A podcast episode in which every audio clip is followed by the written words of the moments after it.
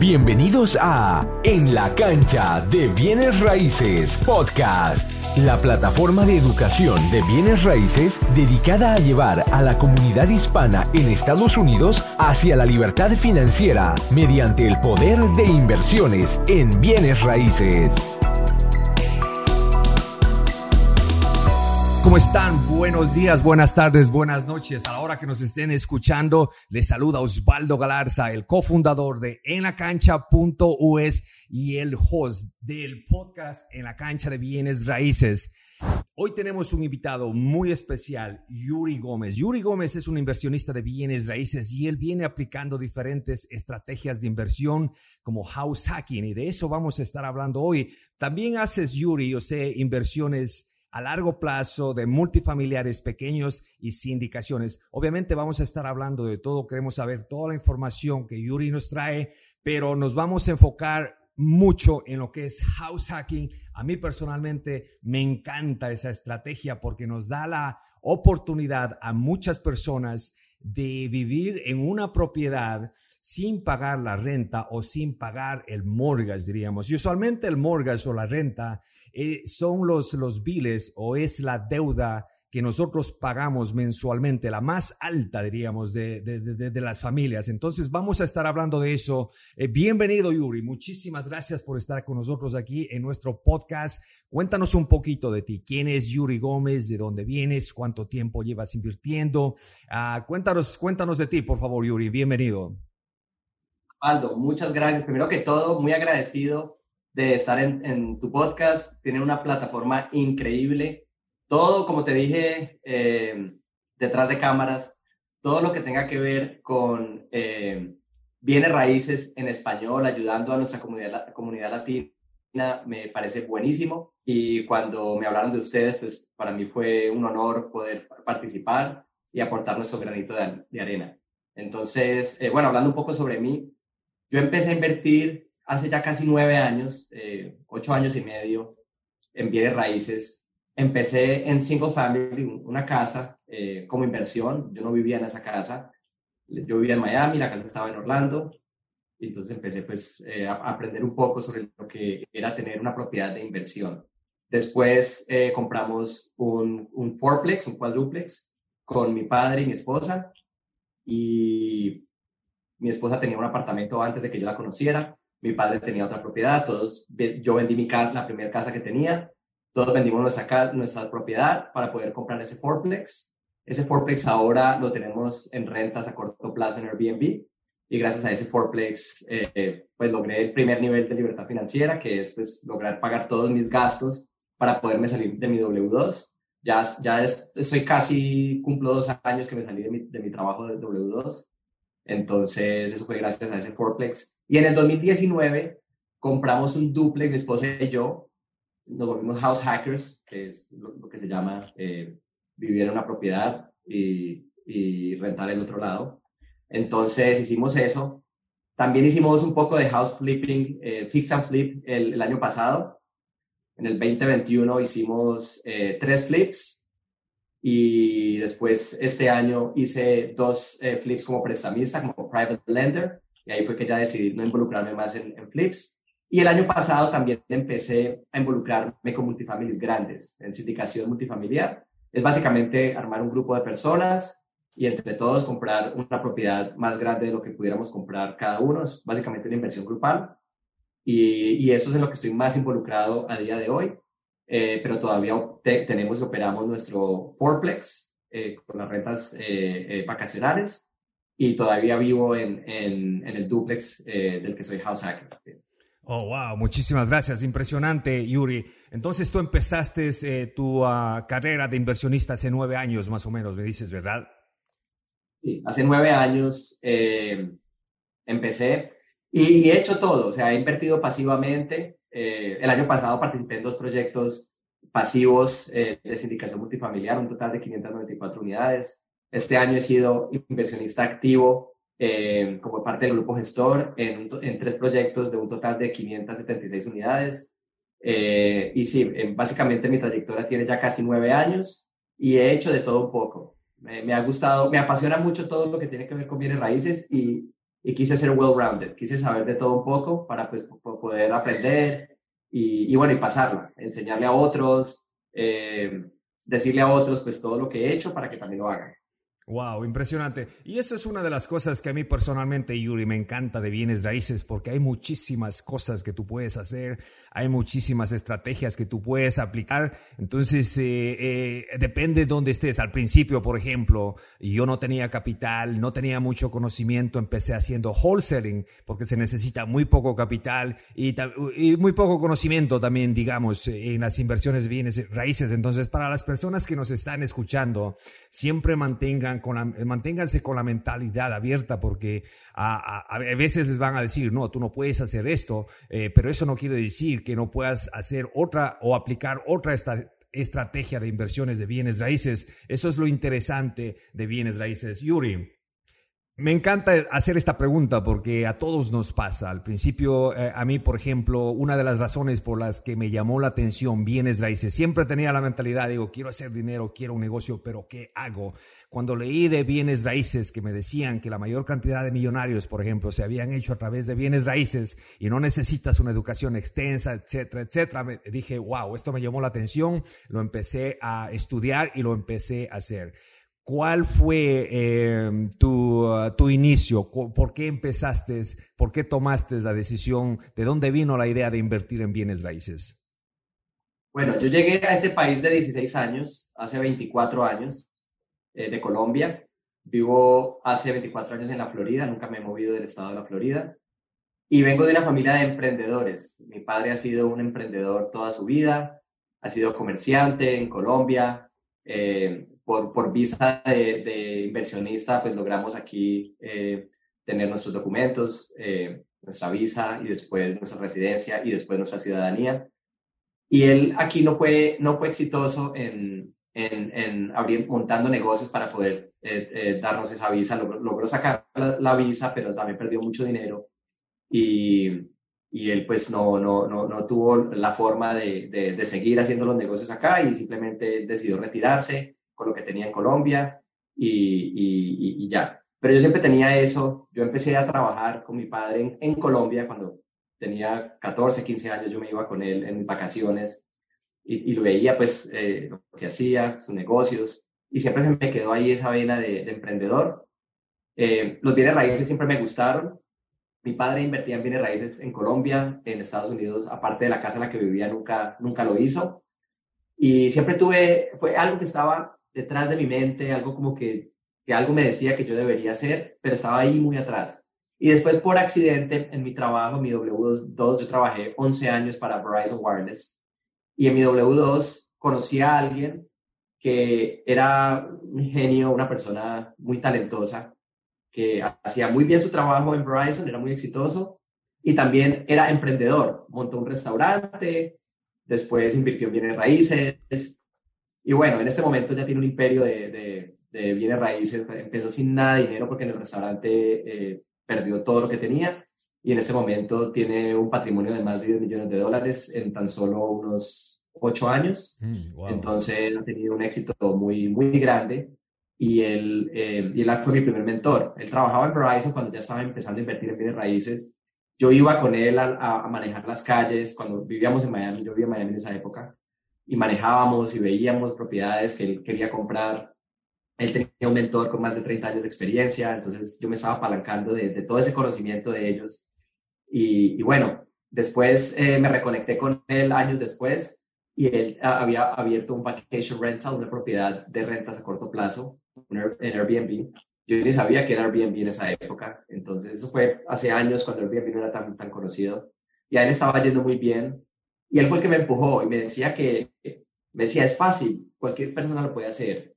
No era fácil, pero, pero me dio esa fuerza que yo necesitaba, ese empujoncito para, para lanzarme. Entonces yo empecé a buscar en mi tiempo libre eh, que tenía cuando no estaba en trabajando, eh, pues empezaba yo a buscar propiedades, a volverme experto en, en, en, diferentes mercados que yo estaba mirando y así logré pues involucrarme eh, después de, de, tanto eh, análisis que hice, me sentí ya como con, con, la confianza para empezar a hacer ofertas. Empecé a hacer ofertas, dimos ofertas como unas nueve, diez propiedades hasta que por fin logramos eh, eh, comprar una, eh, el, el fourplex, el quadruplex. Y así fue que pues empecé ya de una manera como más como multifamily, pues, porque la single family. Excelente, excelente. Sí, yo, yo no diría, y yo nunca digo que este eh, negocio es fácil, pero puede ser simple, especialmente si te apegas, si te apalancas a alguien que ya lo está haciendo o, o, eres parte de una comunidad, se puede hacer mucho más simple. Cuando estás solo y quieres hacerlo solo, obviamente cometes más errores. Ahora, eh, eh, Yuri, me encanta porque tú estás eh, invirtiendo, aparte de lo que has hecho fix and flip, pero estás invirtiendo a largo plazo. Tú entiendes exactamente la libertad financiera porque esa, esa es la ambición o esa es la misión de la mayoría de nosotros como inversionistas de bienes raíces. ¿Qué significa para ti la libertad financiera? Libertad financiera es básicamente tiempo. tú estás comprando tiempo. Entonces, y libertad financiera tiene niveles tú vas a, escuchar a personas exitosas que nunca van a dejar de hablar de libertad financiera y ellos ya la tienen y todavía la están buscando, porque hay, hay muchos niveles de libertad financiera. Entonces, yo tengo cierta libertad financiera, yo tengo eh, mis propiedades que cubren todos mis gastos, pero también hay otras cosas que yo quisiera para mi familia. Pero es básicamente eso, es básicamente tiempo y, estilo de vida, lo que tú quieres. Y, estilo de vida puede ser muchas cosas. Puede ser que tú quieres simplemente tener más tiempo para darle a la comunidad, simplemente, o quieres pasar más tiempo con tu familia, o quieres dedicarte a las cosas que te gustan. Te gustan los deportes, te gusta surfing, te gusta viajar. Entonces, libertad financiera puede ser todas esas cosas. Es básicamente tener libertad para hacer lo que tú quieres, porque no estás trabajando para el dinero, sino que el dinero está trabajando para ti, como lo dice el, maestro eh, Robert Kiyosaki.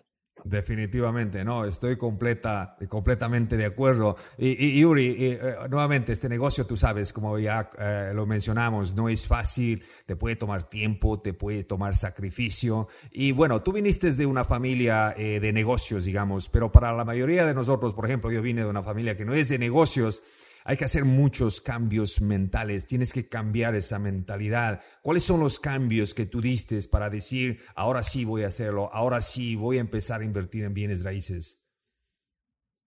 Mi papá tuvo un momento de crisis financiera eh, en Estados Unidos, eh, perdió mucho dinero en los negocios que montó y yo siempre tuve que trabajar y mientras estaba en la universidad, yo trabajaba a tiempo completo y estaba en la universidad, cogía dos o tres clases por semestre porque no me daba para, para más el, tiempo que tenía. Entonces, me fue un poco difícil eh, eh, todo eso. Empecé como empleado, me tocó hacer carrera en una compañía, me tocó hacer todo el ciclo eh, empresarial, ser promovido, aprender. aprendí muchísimo y muchas de las cosas que aprendí en, en mi W las estoy aplicando hoy. Pero yo diría que en el tema de mentalidad, lo que, lo que a mí me tocó eh, cambiar, eh, reprogramar mi chip, fue cómo yo eh, afronto el miedo. El miedo siempre va a estar ahí y a veces el miedo te hace tener, crear excusas en tu cabeza para no tomar acción. Entonces, el miedo te dice, no, mira, de pronto esperar seis meses, de pronto este es el mejor momento para comprar, o compres un, un duplex, eso, eso te va a ser un problema, mejor compra un single family, o, solamente compra una casa en la que vas a vivir, no te metas en eso. Entonces el miedo es como una vocecita interna que te dice cosas y, se vuelven excusas porque eso es. Entonces ese fue el primer cambio, es el miedo siempre va a estar ahí y el que te diga que no tiene miedo es, te está mintiendo. Siempre, siempre hay cierto miedo en el momento de tomar decisiones eh, de, cambios, de cambios muy grandes a lo que tú sabes o estabas haciendo antes. Entonces, eh, para mí eh, el tema mental fue cómo yo lidio con ese miedo y aún así tomo las decisiones, aún así tomo acción, hago ofertas en propiedades cuando nunca lo he hecho antes, nunca he negociado un duplex o un cuadruplex, cómo entrar yo a negociar con personas que tenían mucho más experiencia que yo y cómo de pronto hacer un buen negocio. Entonces esa fue la, parte que yo empecé a trabajar. Eh, me pasó el análisis por parálisis que le pasa, eh, para la parálisis por análisis que le pasa a todo el mundo. Eh, de ver tanto, investigar tanto, como que te empiezas como a, a parar.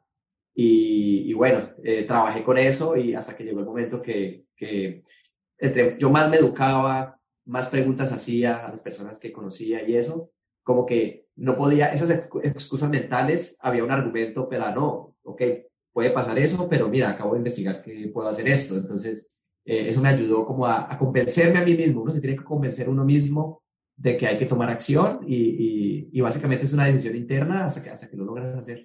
Excelente, ¿no? Algo, algo muy, eh, muy importante que mencionaste, Yuri, es eh, educación.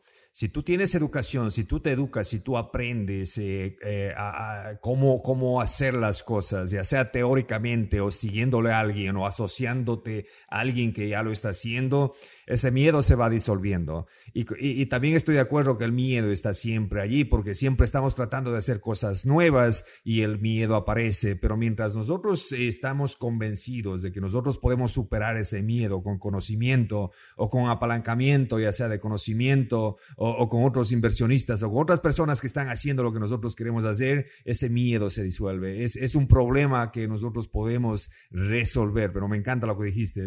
Ahora, Yuri, vamos un poquito a las inversiones. Esto, esto es lo que me gusta, la parte de las inversiones. ¿En qué mercado estás invirtiendo ahora mismo tú? En este momento, eh, en Texas y Florida, más que todo Florida, pero no estoy atado a Florida. Eh, me gustan todos los estados eh, que tengan buen crecimiento eh, de población y de empleos y que haya diversidad de empleos, que no haya una sola industria que está eh, abarcando gran parte de, ese mercado eh, y, que sean, y que sean estados landlord friendly, que sean amigables con, con el que arrienda que las leyes y las regulaciones nos protejan a, nosotros porque es un negocio y en el caso mío trabajamos con inversionistas, estamos implementando un plan de negocio, entonces es importante para nosotros eh, poder manejar eso como un negocio y que las leyes nos protejan y, y podamos correrlo como un negocio. Entonces eso, es como lo más importante. Entonces no solamente me gusta la Florida y Texas, son los los que estoy invertido en este momento, pero estamos mirando en, muchos estados, eh, en las Carolinas, por ejemplo, en Georgia. Eh, hay, hay, otros estados muy buenos que cuando se presente una oportunidad con buenos números, vamos a, a, a llegar a ese mercado también.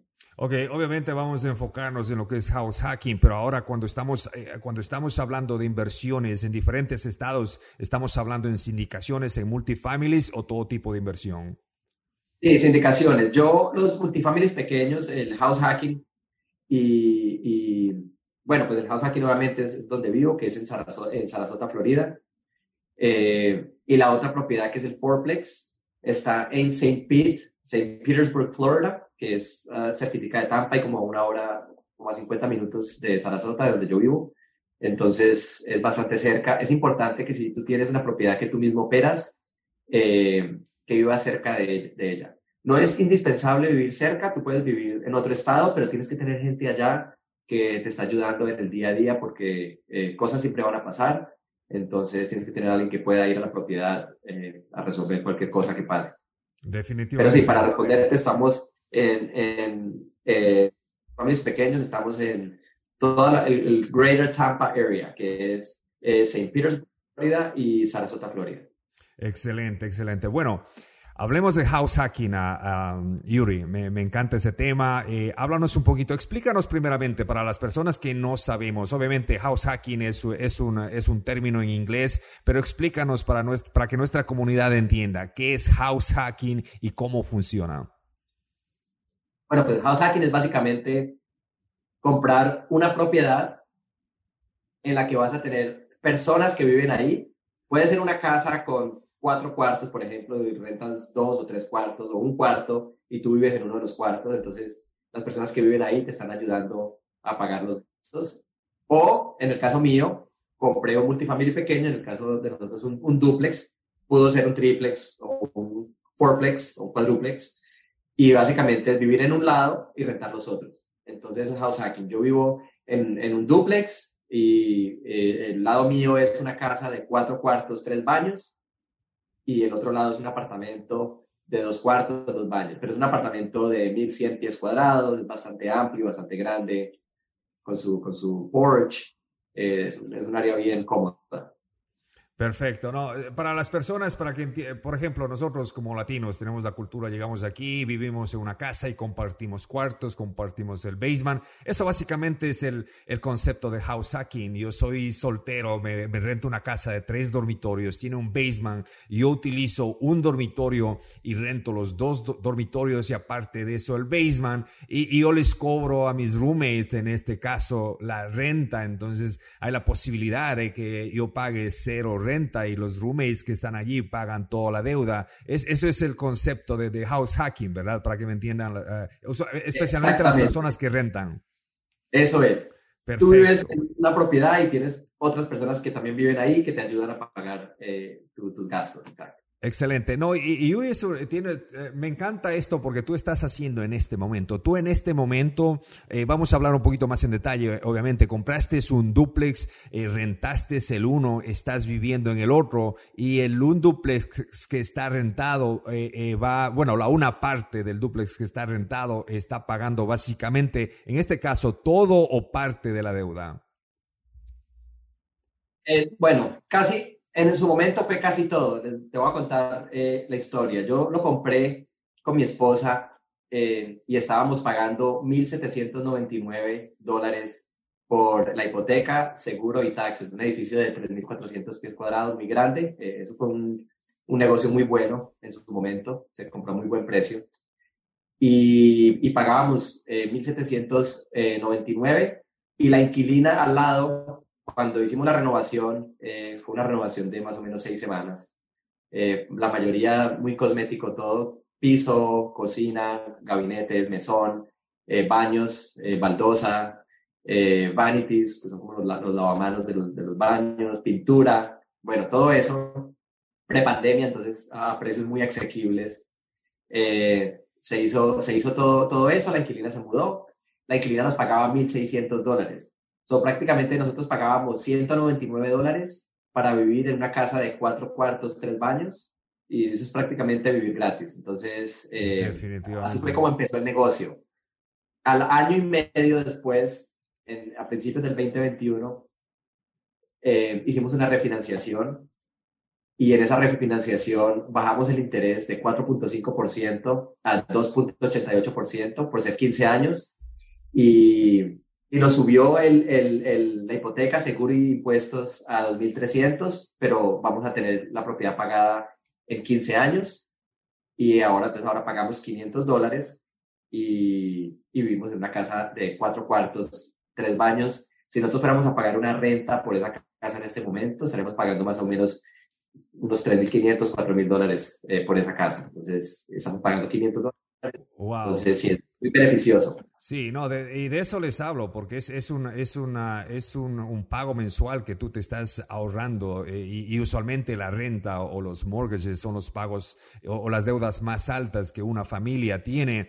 Eh, hablemos un poquito de este, porque quiero, quiero que, que, entendamos y quiero que veamos paso a paso cómo, cómo funcionó el house hacking desde el principio. Por ejemplo, ¿de dónde viene el trato? ¿Cómo encontraste esta propiedad, Yuri? Entonces ya se me había metido el chip de los multifamilies, vamos a comprar multifamilies, vamos a... Y, y pues house hacking era como lo más fácil en ese momento. además que al, al Fourplex prácticamente nos, nos tocó todo el patrimonio. Eh, o sea, mi esposa vendió su propiedad, mi padre vendió su propiedad, yo vendí mi propiedad. Fue todo algo que nos tocó hacer muchas cosas para poder lograr comprar una propiedad que de un tamaño muy grande para lo que nosotros habíamos hecho. Entonces, sabíamos eh, pues que estábamos dando todo y, y, el próximo negocio no iba a ser de ese tamaño, lo teníamos claro. Entonces, después yo decidimos, bueno, pues house hacking suena como una estrategia muy buena. Y yo empecé como a, a negociar con, con, con el banco. Yo tenía eh, un ahorro eh, de, de, pues, de, mi trabajo en Verizon. Eh, yo los últimos tres años en, que trabajé en Verizon o, cuatro, pues ganaba ya six figure salary, ya ganaba pues, más de 100 mil dólares al año por los últimos cuatro años que trabajé ahí. Entonces, pues yo, yo ahorraba, siempre he sido de, de, de la escuela de ahorrar, de ahorrar dinero. Siempre he sido muy ahorrativo, siempre una parte de mis ingresos se van al ahorro. Entonces, eh, pues podíamos pagar un 20% para una propiedad en ese momento de unos 350, 400 mil dólares, más o menos. era como nuestro, nuestro presupuesto. Entonces empezamos a buscar. Eh, un consejo que le doy a las personas cuando están buscando, háganse para probar con un banco porque eso te, te, te obliga a tomar acción. Porque estás preaprobado, tienes 60, 90 veces, dependiendo del banco, 120 días para hacer una oferta y cerrar un negocio. Entonces, eh, yo hice eso, yo me hice preaprobar y empecé a ver, empecé a enfocarme más en duplexes, pero también vimos casas, uno se empieza a antojar, la casa de los sueños. Bueno, hice ofertas en casas que menos mal esos negocios no se dieron, pero sí, empezamos a mirar, a mirar propiedades Ok, eh, ok, Yuri, disculpa que te interrumpa. O sea que tú, cuando eh, fuiste a un banco a, que te aprueben para un préstamo, para comprar una casa para ustedes, todavía no estaban, eh, no tenían la idea de hacer house hacking o, querían comprar un single family home, o eso, eso fue lo que pasó? No, vimos single family homes y hicimos ofertas de single family homes, pero la estrategia, la idea siempre fue hacer un multifamily pequeño. Ok, ok, perfecto. pero eh, con, con, con, la premisa de que íbamos a vivir en una de las unidades. Podía ser entonces, pero esa, esa, ese era el plan, comprar una propiedad para, para, hacer house hacking. Entonces es muy importante tener un, un, criterio específico, qué es lo que vas a hacer, y enfocarte en ese criterio. Y así te vuelves un experto, hacer ofertas, negociar, hasta que, hasta que, le, hasta que le pegas al, al negocio y, y, y logras cerrar. Entonces yo empecé a hacer eso, empecé a buscar, enfocarme más en duplexes, y encontré uno, eh, bueno, encontré varios eh, precios muy, se veían muy buenos en, en papel y, bueno, tengo que ir a verlos. Y e, eran tres, para ser específico, y uno de esos tres que en las fotos no se veía como el mejor, resultó siendo una propiedad muy buena. Y, y contacté a la Realtor. Yo los multifamilies pequeños siempre los he comprado sin, sin Realtor. No tengo nada en contra de los agentes inmobiliarios son una muy buena, ellos se pueden ayudar, ellos son expertos en, el mercado local, pero para mí como inversionista, como es, tan difícil encontrar un buen negocio, tú tienes que volverte un experto en un mercado local. Y con un realtor, pues no, no, ellos son, van a ser los que te van a llevar y te van a mostrar lo que hay y todo, y es mejor uno tomarse el tiempo de, mirar en, en, en Zillow, en Redfin, en todas esas aplicaciones. La información está ahí hoy en día al alcance de tus manos entonces, para mí era importante yo tener el control de la adquisición y yo compré mis dos multifamilies pequeños eh, sin un realtor. Entonces, yo contacté a la realtor del, del, vendedor, a la gente del vendedor, que hay formas de buscar en letras Ok, ok, espérate un ratito, Yuri. Y esto para que la gente entienda. Cuando Yuri dice que no ha utilizado a un realtor, él, y, me corriges, Yuri, si estoy equivocado. Él está diciendo que no tiene un realtor que le representa a él, pero una vez que encuentra la propiedad, él se contacta con el realtor que está vendiendo la propiedad, que está representando al vendedor. E, estoy correcto, ¿verdad, Yuri? Exactamente. O sea que a mí no me está representando ningún agente inmobiliario. Yo estoy directamente hablando con el agente el realtor del vendedor. Del vendedor. Y, y, estoy seguro que nos vas a ayudar con, con, cuáles son los beneficios de hacer esto. Esto me encanta. Dale, Yuri. Eh, nada en contra de los realtors. Ellos pueden ser muy buenos y te pueden nada personal, nada personal. Esto es negocios. Hablando de negocios, la negociación se, se, empieza a hacer un poco menos difícil porque tú empiezas a, lidiar. Eh, ¿Qué pasa? Hay muchas. El mercado ha estado caliente por muchos años. Ahora parece que se está empezando a enfriar un poco pero por muchos años el mercado estaba muy caliente y tú estabas haciendo ofertas con otras 10 personas y era muy difícil que te, pusiera, que te pusieran cuidado. ¿Qué pasa? Cuando el realtor eh, se da cuenta que tú no tienes, eh, que tú no tienes realtor, de, de, un momento a otro te empieza a contestar el teléfono, te empieza a contestar las llamadas. Eh, él quiere que tú te ganes la casa, porque si tú te ganas la casa, no tiene que compartir, él o ella no tiene que compartir la comisión con el agente del comprador, porque no hay agente del comprador.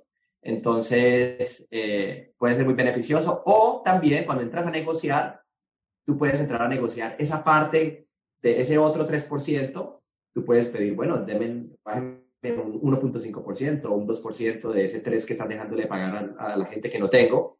Entonces también puedes entrar a negociar. Entonces, por esos dos motivos, eh, encontré yo mucho valor. De hecho, esto no me lo inventé yo, esto fue eh, lo que me enseñó a mí mi, mentor, el que, el que conocí en, en, mi W2. Así era como él hacía, compraba sus propiedades, así fue como me enseñó y así fue como yo empecé a, a todo el proceso de adquisición.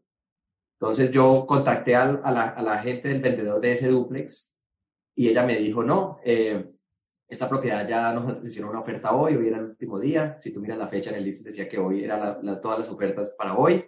Ya tenemos una oferta que vamos a aceptar. Yo le expliqué mi historia, le dije que yo no tenía un realtor. Y me dijo, ¿puedes venir a las 6 de la tarde a verla? Y yo le dije, sí, listo. Entonces me puso cuidado que no hubiera pasado si yo hubiera tenido un, hubiese tenido un realtor. Entonces fui a ver la propiedad. Eh, le dije, mira, yo no puedo tomar decisiones así tan rápido, dame esta mañana al mediodía. Me dijo, te esperamos me esperaron, hice la oferta y en dos días estábamos bajo contrato. Todo fue así rapidito. Los negocios buenos son así rápidos. Si, si, tú, si tú quieres encontrar un negocio con buenos números, eh, que con buena rentabilidad, esos negocios que no se encuentran todos los días, tú tienes que estar listo para actuar rápido porque esos negocios se van así. Entonces, eh, menos mal, yo estaba ya mentalmente listo para, para tomar esa decisión y pude actuar rápido me pude ganar el negocio. Sí, no, eso es muy importante para las personas que nos están escuchando. Eh, la rapidez, especialmente en este tipo de mercado, sea, es esencial. Ah, y, y, Yuri dice, o sea, si, si él hubiese tomado un, par de días, un par de días para tomar la decisión, alguien más lo iba a comprar. Por eso es súper importante mantenerse educándose todo el tiempo, tener ese conocimiento, porque el conocimiento hace que nosotros tomemos esas decisiones rápidas. Yo siempre digo, o sea, tienen que hacerse profesionales en buscar comparables. Estamos hablando usualmente en, buscar casas en single families home, en buscar comparables y hacer el, el estimado de construcción. Yo entro a una casa en los 10, me toma 10 minutos entrar, salir y empezar a enviar una oferta, ¿ok? Entonces, eso es súper importante y eso es exactamente lo que Yuri aplicó en este, en este trato. Ahora, Yuri, uh, tú eh, me imagino que, uh, bueno, estoy seguro que analizaste los números, cómo va, vas a estructurar, cómo van a ser los pagos, cuánto de construcción, cuánto te va a quedar el mortgage, en cuánto vas a rentar la propiedad. ¿Cuál, cuál es la diferencia entre analizar eh, los números para una propiedad eh, que va a ser completamente rentada y esta, donde tú vas a vivir en una parte y rentar la otra? Es completamente diferente, eh, porque en, una propiedad de inversión en la que tú no vives, tú vas a buscar es un retorno a la inversión, un flujo de caja, un cash flow. En este tipo de propiedades en la que tú vives, tú estás buscando es que esa propiedad o, o vivas gratis, completamente gratis. Eh, eso es lo que tú buscas en ese tipo de propiedades. Entonces, la forma como tú lo analizas es diferente. Ahora, tú puedes usar el mismo análisis del retorno a la inversión. Por ejemplo, si yo no viviera en esa propiedad, ¿cuánto me dejaría rentando las dos unidades si es un duplex? Y, y, así pues tomar la decisión si es un buen negocio o no y ya después tú decides si te vas a vivir a ella o no. Eh, esa es una forma de hacerlo también. Eh, yo no lo hice de esa forma, era una propiedad pequeña, era un poco más fácil de, de analizar. Eh, yo sabía pues con, con mirarla, eh, en el peor de los casos las dos unidades se podía vivir en ellas, habían personas viviendo ahí, en un lado vivía la, la, dueña de la casa, que es en el lado donde yo vivo ahora, y era una, una señora de más de 80 años, tenía en muy buen estado eh, la, la, casa donde vivimos nosotros, y el apartamento sí necesitaba cosas, pero era vivible. Hubiéramos podido hacer algo con unos 10 mil dólares, hubiéramos podido hacer la renovación, al final eh, le metimos un poco más, pero sí, mi, mi, consejo es, tienes que, cuando tú vas a comprar una propiedad de inversión, esto aplica para house hacking y para todo lo demás, ¿cuánto, cuál es el retorno a, a tu inversión que tú, que tú estás, con el que estás cómodo?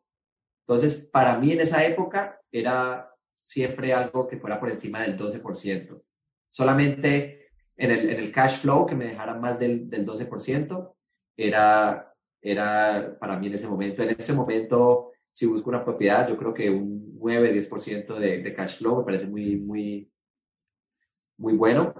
Eh, pero en ese momento yo miraba que fuera todo un 12%. 12%. Y, esto, estamos hablando, esto estamos hablando del dinero que tú vas a dejar en la propiedad, el retorno en ese dinero que está en la propiedad, ¿verdad? Para que la, para que la gente nos entienda. Okay. Ahora, en este caso, y, no estoy seguro si esto funciona de la manera que voy a plantearte, eh, tú tenías el financiamiento del banco y tú tenías que poner el 20% o cuánto tenías que poner tú de down payment? Sí. Bueno, así empezamos, porque obviamente en, todos los negocios pues eh, pasan cosas y, pasaron cosas. Entonces empezamos a negociar con un 20% de, de down payment. Eh, la propiedad la compramos a 90 dólares el pie cuadrado, que eso es una locura. Pero en esa época, el, el appraiser, un appraiser es una persona que le, le hace un avalúo a la propiedad, que, que, que, le dice al banco, esa propiedad vale tanto dinero, esa propiedad valía mucho más. Entonces, claro, es un duplex. En la zona 9 se habían vendido, eh, en las propiedades de menos de cuatro unidades eh, se evalúan por medio de comparables. Entonces, se miran cuáles son las últimas propiedades parecidas que se vendieron en los últimos seis meses. En este caso, los últimos duplex. La propiedad está en el borde de un barrio muy bueno y un barrio no tan bueno. Y estábamos ahí en, toda la mitad. Entonces, los duplex comparables no estaban en el barrio bueno. En el barrio bueno había mansiones. Entonces, el evaluador dijo, vale 30 mil dólares menos. Yo sabía que eso no era cierto, pero bueno, no pasa nada. La vendedora dijo, no, entonces yo no la voy a rebajar, entonces vamos a cerrar, acabar el negocio, la voy a volver a listar y, que me la compre entonces alguien en efectivo eh, pero no, no va a haber negocio. Entonces me tocó negociar con el banco y negociar con la vendedora. Entonces la negociación con la vendedora era, bueno, en el cierre te vamos a dar la otra parte eh, en wire transfer. Y con el banco a negociar que como la plata que teníamos era la que teníamos y no teníamos más, entonces ahora ya no le voy a dar un 20% de, de down payment, sino un 12% para reponer ese dinero que le tenemos que dar ahora a la, a la, a la, a la vendedora a la casa. Entonces, bueno, después de negociar mucho con las dos partes, logramos llegar a un acuerdo. Entonces, fueron 30 mil dólares eh, que se dieron en el cierre y se dio un down payment de un 12% en vez de un down payment del 20% como se había hecho originalmente. La propiedad se compró en 306 mil dólares, de los cuales 30 mil fueron directamente a la vendedora, eh, entonces no fue parte del préstamo. Eh, el préstamo fue por 276 mil y de esos 276 mil se dio un 12%, que fue como 30 mil dólares más o menos, eh, más el cierre. Y básicamente entre, entre gastos de cierre, el down payment y los 35 mil dólares iniciales que se le metieron a, a, los dos lados, nos gastamos más o menos unos 100, un poquito arriba de 100 mil dólares, más o menos. Eso fue lo que nos gastamos totalmente. Eh, al apartamento de al lado se le metieron 25 mil dólares como, como dije anteriormente, con 10 mil hubiera tenido, pero... Ok, ¿cuánto, cuánto fue, Yuri? ¿Cuánto, disculpa que te interrumpa, cuánto fue la construcción de, de los dos? ¿Cuánto le metiste a ambas propiedades en construcción, en remodelación? 35 mil dólares. 35 mil en total. Fue muy poco. Ok, ¿y cómo, cómo funciona esto? Explícame, explícanos un poquito eso. ¿Cómo funciona eso? Tú tienes un préstamo del banco para comprar la propiedad y también para la remodelación o solamente en este caso para comprar la propiedad? En este caso no, en este caso fue un préstamo convencional, eh, entonces eh, nosotros cubrimos la, parte, además que nosotros no sabíamos, como había un inquilino ahí y el inquilino tenía un contrato de arrendamiento hasta final de año, o sea, tenía como otros, más o menos otros cinco meses, entonces no podíamos entrar a hacer la renovación. Ni siquiera teníamos que hacer una renovación, hubiéramos podido poner otro inquilino, ponerle pintura y poner otro inquilino ahí y, y ya está. Entonces, eso lo hicimos porque queríamos. Entonces, eh, eso corrió por cuenta nuestra. más o menos fueron 100 mil dólares que, que, invertimos nosotros eh, ahí. Una parte eran ahorros que teníamos y otra parte como unos, no me acuerdo, creo que fueron como casi 50 mil dólares que saqué de mi 401k para, o sea, un préstamo. Yo, yo me he financiado mucho con mi 401k. En el Fourplex me financié con el 401k. Eh, en el Duplex me financié con el 401k también. Y cuando empecé mis, mis fix and flips, eh, cuando me estaba saliendo de, de, Verizon, también me financié con mi 401k. Mi 401k ha sido una herramienta estupenda. Pero sí, entonces eh, teníamos ahí 100 mil dólares que, que, le metimos al, al, al negocio, 35 mil dólares en toda la, la, construcción. En el lado de nosotros prácticamente pusimos handles a la, a la cocina y pintura solamente, y que arreglar un closet, cosas de handyman muy básicas. Y en el otro lado sí rehicimos los baños, la cocina, eh, pintamos eh, textura, pintura, eh, baldosa. Eh, mi esposa pues lo, lo, diseñó, ella, ella aprendió muchísimo con el fourplex, con el quadruplex y, y ella aprendió el diseño. También teníamos una diseñadora de interiores eh, que contratamos en el, en el cuadruplex, que le enseñó mucho a mi esposa y ella le hicimos una consulta también a ella, nos, nos ayudó con la cocina en, en ese apartamento. Y, bueno, entonces en total, entre las dos propiedades fueron 35 mil dólares que hicimos en renovaciones. No fue mucho y, y en esa época eh, los, costos de labor y de, y, de materiales era mucho más bajito porque fue todo prepandemia. Mm. Entonces eh, tuvimos acceso a, mejores materiales también. Tenemos eh, baldosa de, de, vidrio en algunos baños, que es muy bonita. Nos pudimos dar gusto en muchas cosas, cosas que de pronto este, eh, hoy en día no hubiera, hubiéramos hecho diferente, pero lo pudimos hacer en esa época. Entonces quedó bien bonito todo. Nosotros fuimos muy exigentes con la búsqueda del inquilino. Eh, obviamente vivimos al lado y queríamos a alguien que, que fuera pues un buen fit para, para nosotros. Entonces, eh, cuando tú eres house hacker, eh, tienes que tener mucho en cuenta el lado humano porque la persona vive al lado tuyo y se vuelve, es, tu vecino, ¿no? Entonces, eh, nosotros entrevistamos a muchas personas, nosotros pusimos la propiedad en Zillow Rental Manager, un servicio gratis que, que da Zillow, eh, no tienes que tener ni licencia ni pagar nada, ellos le cobran por aplicación directamente a los, a los que quieren aplicar. ¿Cómo se llama, cómo se llama Yuri la aplicación? Zillow Rental Manager. Perfecto, gracias. Para las personas que buscan rentar sus casas, excelente. Y es muy bueno porque es gratuito para, para el landlord, para la persona que está buscando inquilinos. Entonces, eh, puse la propiedad ahí, ellos le cobran directamente por aplicación para que la gente aplique, le cobran, no sé si es 40 dólares, 50 dólares. Igual si tú vas a aplicar en un edificio, te cobran un, un fee por aplicar, entonces es, como, como lo mismo. El inquilino sabe que muchas veces le van a cobrar por, por aplicar y nunca, nunca hubo problemas con eso. Entonces vinieron a verla como 20 personas y bueno, después de, de tanto entrevistar personas, eh, eso sí fue un poco tedioso, pero pues vivimos al lado, eso era importante para nosotros entonces, después de todo el proceso, pues ya nos quedamos con la inquilina, que es, es enfermera, su hija también está en, en med school y, y, era el fit perfecto para nosotros. Nos hemos vuelto muy cercanos, ella viene los holidays, Thanksgiving estuvo acá, eh, acabamos de llegar de un crucero, entonces no le invitamos al, al, 24 de diciembre en la celebración, pero posiblemente esté aquí el 31 de diciembre. Oh, wow. Entonces, una relación muy buena. Eh, nunca ya lleva dos años con nosotros y nunca ha pagado tarde la renta. Entonces, es una, ha sido una, se ha vuelto una relación muy, muy buena. Entonces, pues, eh, se puede lograr. Ahí, ahí, es que mirar los, los red flags. Hay que mirarlas. Cuando hay algo que no suena bien, de pronto es porque no va a ser un buen fit. Entonces, tienes que tener mucho en cuenta eso. Hazle muchas preguntas a los prospectos eh, cuando estás buscando un inquilino y tómate mucho tiempo en tomar la decisión. Es como contratar a alguien, como cuando eres jefe vas a contratar a alguien, que es una decisión para largo plazo, entonces muy parecido. Y bueno, así fue que la, encontramos y ha sido una relación excelente. Y como les digo, hay que tener un lado, el lado humano y el lado negocio.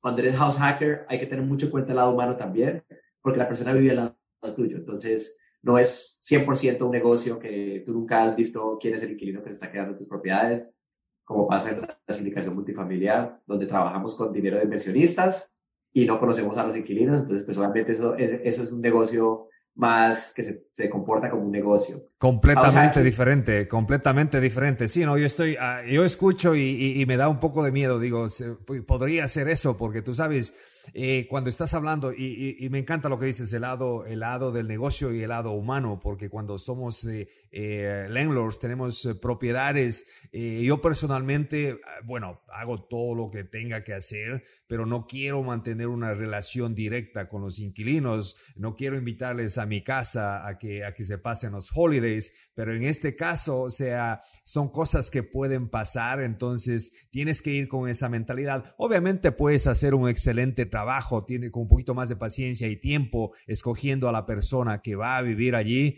pero, pero sí, puedo, mirar esa parte, pero es posible, o sea, eh, los beneficios son grandes, o sea, vale la pena eh, hacer eso y si lo haces de la manera correcta, te funciona muy bien, ¿verdad, Yuri?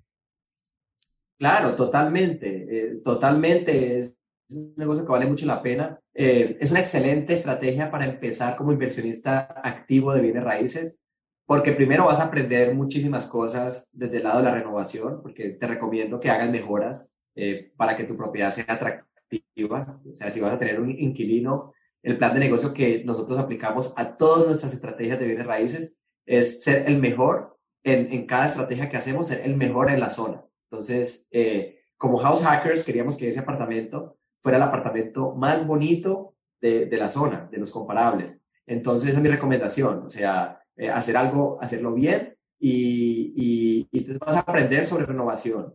Vas a aprender sobre negocio porque eh, también es un, es un, negocio, aunque existe el lado humano y todo, es un negocio eh, que incurre gastos, cosas se van a dañar, van a pasar cosas, un día te van a contactar, el aire no está funcionando, pero bueno, tú aprendes de todo eso y, todo es manejable, todo es y eso, y eso es súper importante lo que acabas de mencionar, hacer las cosas bien hechas, hacerlo mejor, que tú puedas. Y no solamente por eso, sino que eso te, eso te, te ahorra eh, tiempo, te ahorra dinero, te ahorra de eh, dolores de cabeza, porque cuando tú haces una propiedad bien hecha, no necesita mucho mantenimiento, no requiere mucho mantenimiento porque ya has hecho un excelente trabajo. Y esa es mi siguiente pregunta, eh, Yuri. Manejamiento, mantenimiento. La propiedad está allí cerca de ti Tú personalmente haces esto, tienes un equipo. Cuéntanos un poquito de cómo haces lo que es el manejamiento y el mantenimiento de esta propiedad.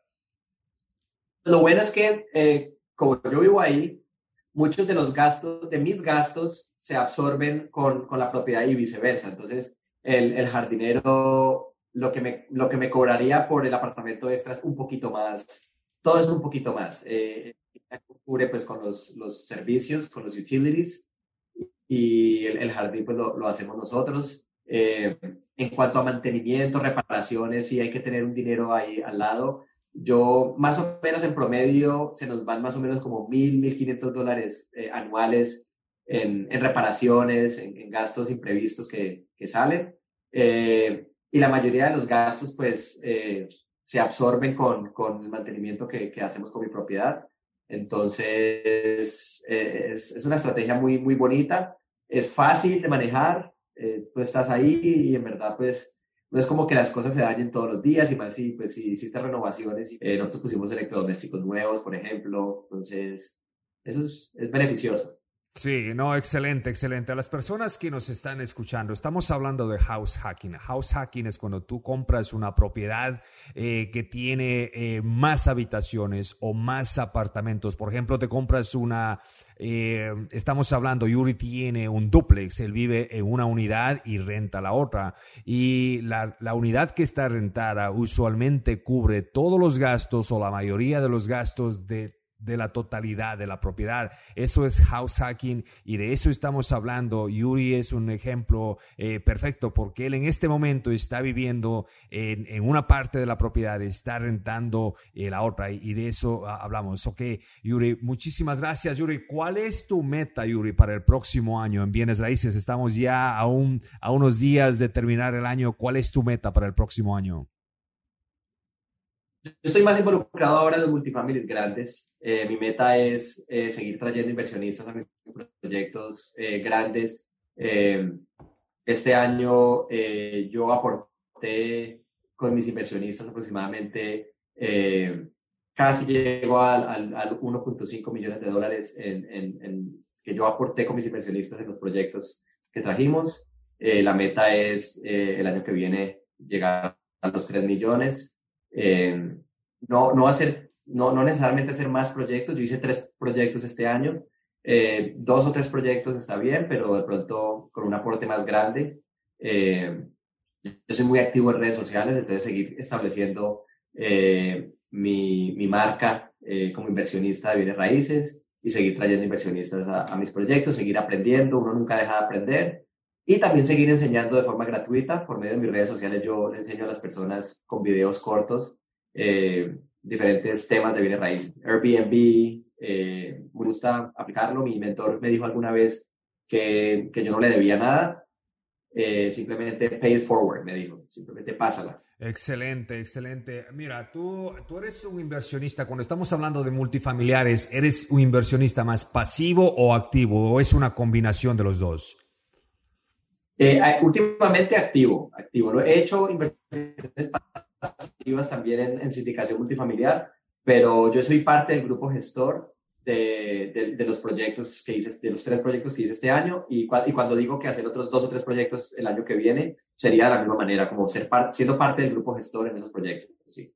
Excelente, excelente. Yuri, para las personas que nos escuchan, tenemos una audiencia bastante grande, especialmente la audiencia de la comunidad latina que está aquí en Estados Unidos y, siempre estamos buscando, tú sabes, nosotros como latinos llegamos a este país en busca, en busca de, de, de, hacer algo diferente, porque a lo mejor en nuestros países no tuvimos la misma oportunidad, llegamos aquí y nos enteramos de, de bienes raíces, pero nos estancamos o no creemos o pensamos que, que no es realidad y estamos parados solamente mirando. Nosotros les decimos, estamos en la banca, estamos sentados en la banca y no entramos a la cancha, a la cancha de bienes raíces. ¿Qué les puedes decir, Yuri, a esas personas, tú que tienes experiencia en este mundo de, de, los negocios de bienes raíces?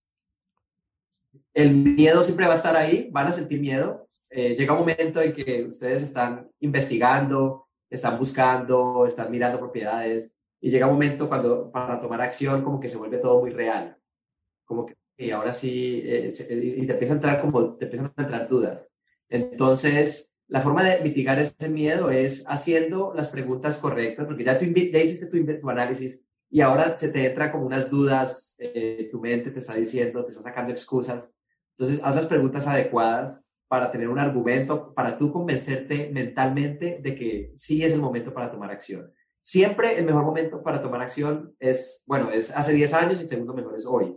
Eso lo dicen muchos inversionistas de bienes raíces. Entonces, eh, yo también soy partidario de creer en eso. Eh, siempre el mejor momento es hoy. Hay mucho temor ahora de lo que está pasando, una posible recesión o, que ya estamos en ella. Eh, no quiere decir que no se pueda encontrar un muy buen negocio hoy. Se puede encontrar. De pronto hay menos, de pronto es más difícil por el tema del... Te toma más tiempo, pero puedes.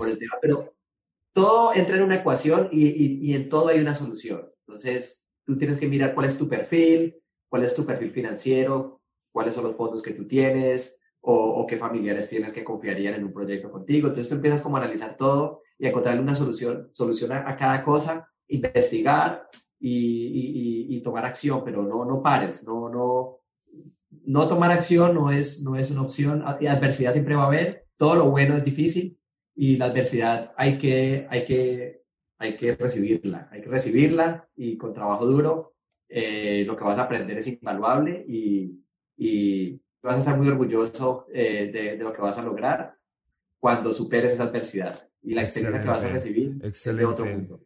¿Cuál es, eh, Yuri, qué, tú piensas eh, la importancia de pertenecer a una comunidad, a un grupo, cuando tú estás eh, empezando en el negocio de bienes raíces, ¿qué tan importante tú crees que es esta parte? Si me hubieras hecho esa pregunta hace un año y medio, te hubiera dicho que, que no, que hoy en día el acceso a la información es gratuito, tenemos YouTube, tenemos Google, y, y, y, eso tiene cierta parte correcta, ¿no? En cierta parte eso es correcto, tú puedes adquirir información gratis y no necesariamente necesitas ser parte de una comunidad, pero ser parte de una comunidad te va a dar el otro lado de la ecuación. Un lado es la teoría un lado es eh, todo lo que tú estudias, el análisis, todo lo que puedes encontrar en Internet, eh, cómo se hace esto, cómo se hace lo otro. Y el otro lado, la experiencia. Siendo parte de una comunidad, tú vas a poder tener, la, eh, apalancarte de la experiencia de otros y no cometer los mismos errores que ellos cometieron.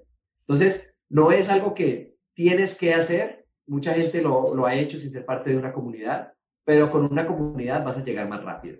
Entonces, eso lo aprendí yo un poco tarde, yo me hice parte de una comunidad hace un año y, y ha sido el año en el que he crecido mucho más que cualquier otro. Entonces, eh, lo puedo decir de primera mano, de hecho. Me identifico mucho con esa pregunta.